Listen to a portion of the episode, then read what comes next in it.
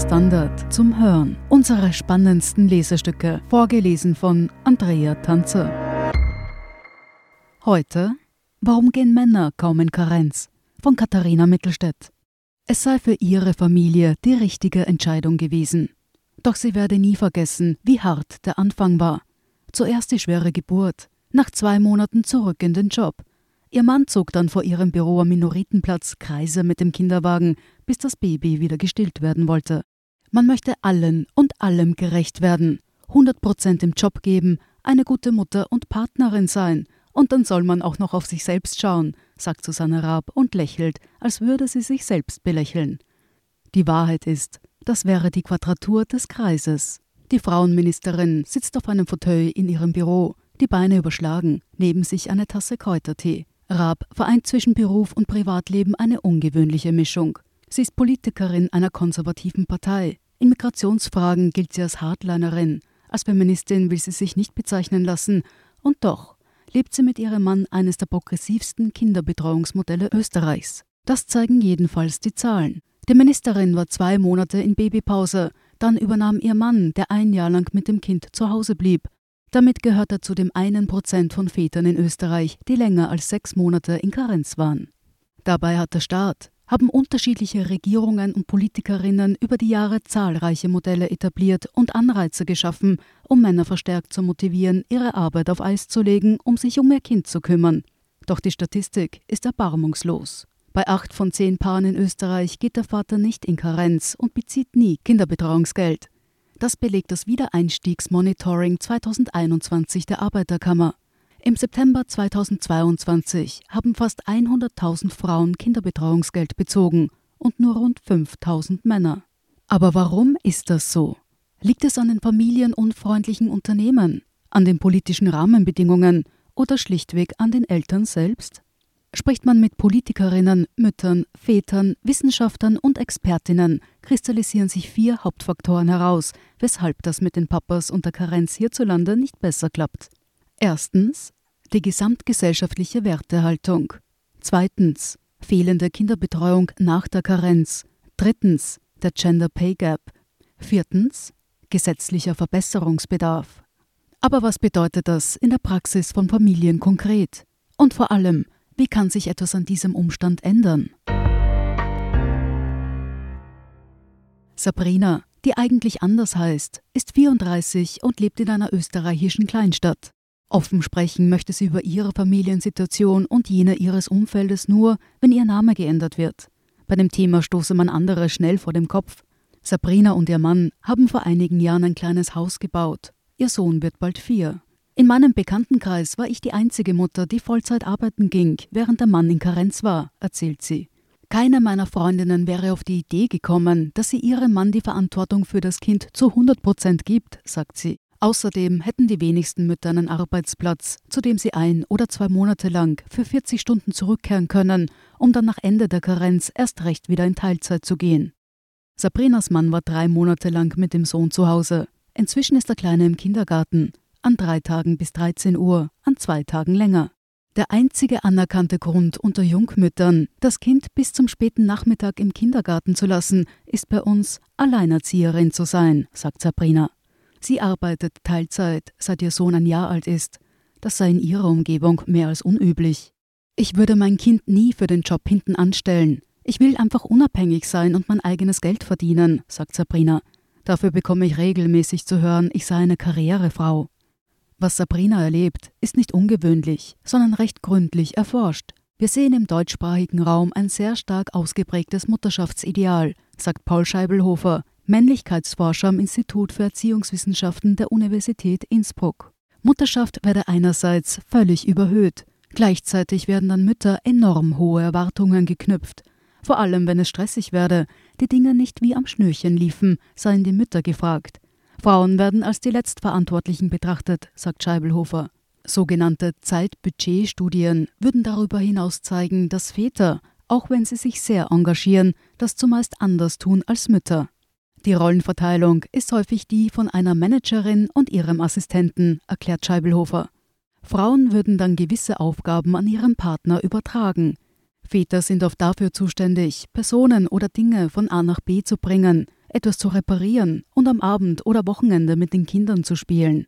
Mütter würden die Kinder hingegen deutlich häufiger waschen und füttern, was meist auch mit größeren Frustrationen verbunden ist. Spannend dabei ist, es kommt offenbar nur begrenzt darauf an, welche Einstellung Paare mitbringen, bevor sie eine Familie gründen. Studien zeigen, sagt Scheibelhofer, dass auch viele moderne, junge Menschen mit progressiven Familienbildern nach der Geburt des ersten Kindes in gewisse Muster fallen. In der Forschung nennen wir das Retraditionalisierungseffekt, erklärt der Wissenschaftler. Soll heißen, viele Paare werden als Eltern genauso, wie sie eigentlich nicht werden wollten, oft so wie die eigenen Eltern. Genau diese Situation beschreiben Sophie und Max. Sie leben in Wien. Beide haben studiert, sind Anfang 30 und sehen sich als gleichberechtigtes Paar mit modernem Familienbild. Uns war wichtig, dass wir beide in Karenz gehen, sagt Max. Sophie war dann etwas mehr als eineinhalb Jahre zu Hause. Jetzt ist Max in Bildungskarenz und kümmert sich um die gemeinsame Tochter. Obwohl er sich immer eingebracht hat, sind wir total in die Falle getappt. Ich hatte in meiner Karenz immer das Gefühl, ich kann und weiß einfach besser, was alle Dinge rund ums Baby betrifft. Wenn es etwa darum ging, die Wickeltasche zu packen oder Kleidung für die Kleine rauszusuchen, tat das Sophie. Jetzt hat sich das völlig gedreht, erzählt Max. Seit wir gezwungen sind, dass er alles macht, klappt es überraschend problemlos. Ich hatte ihm das davor einfach nicht zugestanden, sagt Sophie. Die junge Mutter bringt noch einen weiteren Punkt in die Debatte ein. Sie möge ihren Job, aber sie habe auch einfach eine Auszeit machen und sich auf etwas anderes, ihr Kind, konzentrieren wollen. Das Arbeitsleben ist so lang und nimmt so viel Platz ein, jeden Tag, jedes Jahr. Ich wollte raus aus dem Hamsterrad, sagt sie. Für uns war es deshalb finanziell nur möglich, dass beide lange zu Hause sein können, indem mein Freund jetzt die Bildungskarenz macht. Ansonsten hätte ich selbst nur viel kürzer in Karenz gehen können. Grundsätzlich gibt es in Österreich unterschiedliche Möglichkeiten, wer wann und wie viel Kinderbetreuungsgeld bezieht, also jenes Geld, das der Staat bezahlt, wenn ein Elternteil in Karenz ist. Das System ist allerdings so komplex, dass selbst die meisten Expertinnen nicht in der Lage sind, die Details zu erklären. Im groben gibt es zwei Varianten. Zum einen das einkommensabhängige Kinderbetreuungsgeld. Das steht jedem Elternteil bis zum ersten Geburtstag des Kindes zu und beträgt unsauber formuliert, meist 80 Prozent des Gehalts vor der Geburt des Babys. Beziehen beide Eltern, egal ob Papa und Mama oder etwa zwei Mamas, Kinderbetreuungsgeld, kann es 14 Monate lang bezogen werden. Die Idee dahinter war ein Anreiz für Väter, zumindest zwei Monate lang zu Hause zu bleiben. Die andere Variante ist das Kinderbetreuungsgeldkonto. Damit können Eltern flexibel bestimmen, wie lange sie Kinderbetreuungsgeld beziehen. Einem Elternteil stehen dafür derzeit rund 12.400 Euro für die ganze Karenzzeit zur Verfügung. Nehmen beide Eltern Kontogeld in Anspruch, erhöht sich der Betrag um rund 3.000 Euro. In der Arbeiterkammer werden diverse Probleme an den gegebenen Rahmenbedingungen verortet. In Bezug auf die Väterbeteiligung hält Ingrid Moritz, Leiterin der Abteilung für Frauen und Familie, fest. Es gebe in Österreich viel zu wenig Anreize und viel zu viele Schlupflöcher, die Anreizsysteme zu umgehen. Ganz anders sei das etwa in skandinavischen Ländern, wo Paare deutlich weniger Geld und weniger Möglichkeiten hätten, wenn nur ein Elternteil zu Hause bleibe. Moritz sagt, Österreichs Familienpolitik ist stockkonservativ. Frauenministerin Raab sieht das anders. Also zumindest jenen Punkt, dass politisch zu wenig gemacht werde. Die Rahmenbedingungen für eine faire Aufteilung sind gegeben, sagt sie. Beim Kinderbetreuungsgeld ist alles möglich. Die Mutter kann voll beziehen, der Vater oder man kann es sich partnerschaftlich aufteilen. Bestehende Hürden würden laufend abgebaut. Es gebe den Papa-Monat, einen Bonus, wenn sich Eltern die Karenz aufteilen. Familienfreundliche Unternehmen zeichnet das Ministerium aus. Eines der größten Probleme sieht Raab im Gender Pay Gap, also dem Faktum, dass Männer mehr verdienen als Frauen. Natürlich schauen Familien auf ihr Haushaltseinkommen, wenn es um die Frage geht, wer beim Kind und wer im Job bleibt, sagt Raab. Da widerspricht ihr auch Moritz nicht. Die Krux bei der Sache. Bei Müttern schlägt der Gender Pay Gap eine noch tiefere Kerbe in die Gehaltskurve als bei kinderlosen Frauen. Und Männer verdienen zwölf Jahre nach der Geburt ihres ersten Kindes durchschnittlich besser als zuvor. Bei Frauen ist es umgekehrt. Ein großer Faktor ist auch die Teilzeitarbeit. Ab 2008 wurde von Bundesseite der Ausbau von Kinderbetreuung forciert. Seither ist zwar die Erwerbsquote von Frauen gestiegen, allerdings auch die Quote jener, die in Teilzeit arbeiten. Und vielerorts in Österreich sind die Möglichkeiten, das Kind in Betreuung zu geben, weiterhin stark begrenzt. Nicht nur bei Kindergärten, auch was Hortplätze und Nachmittagsbetreuung von Schulen betrifft. Ist die Betreuungssituation unsicher, erschwert das die partnerschaftliche Teilung, weil man nicht planen kann, sagt Moritz. Im Jahr 2021 hatten drei Viertel aller arbeitenden Mütter mit Kindern unter 15 Jahren einen Teilzeitjob, aber nur jeder zehnte Mann. Sabrina, die junge Mutter aus der Kleinstadt, sagt, ich würde gerne mehr arbeiten, aber sobald unser Sohn krank wird oder irgendetwas ist, werden wir dann als Familie zu wenig flexibel. Aber was wollen eigentlich die Väter selbst? Seit über 20 Jahren sagen vor allem junge Männer in Studien, sie wollen sich mehr engagieren, erklärt der Männlichkeitsforscher Scheibelhofer. In der Praxis bildet sich dieser Wunsch nach Veränderung aber nicht dementsprechend ab. Österreich befindet sich aktuell in einem Zwischenstadium. Viele Männer hätten Ambitionen, aber die gesamtgesellschaftliche Erwartung stehe dem noch entgegen. Und dann tun viele doch nicht, was sie einst wollten.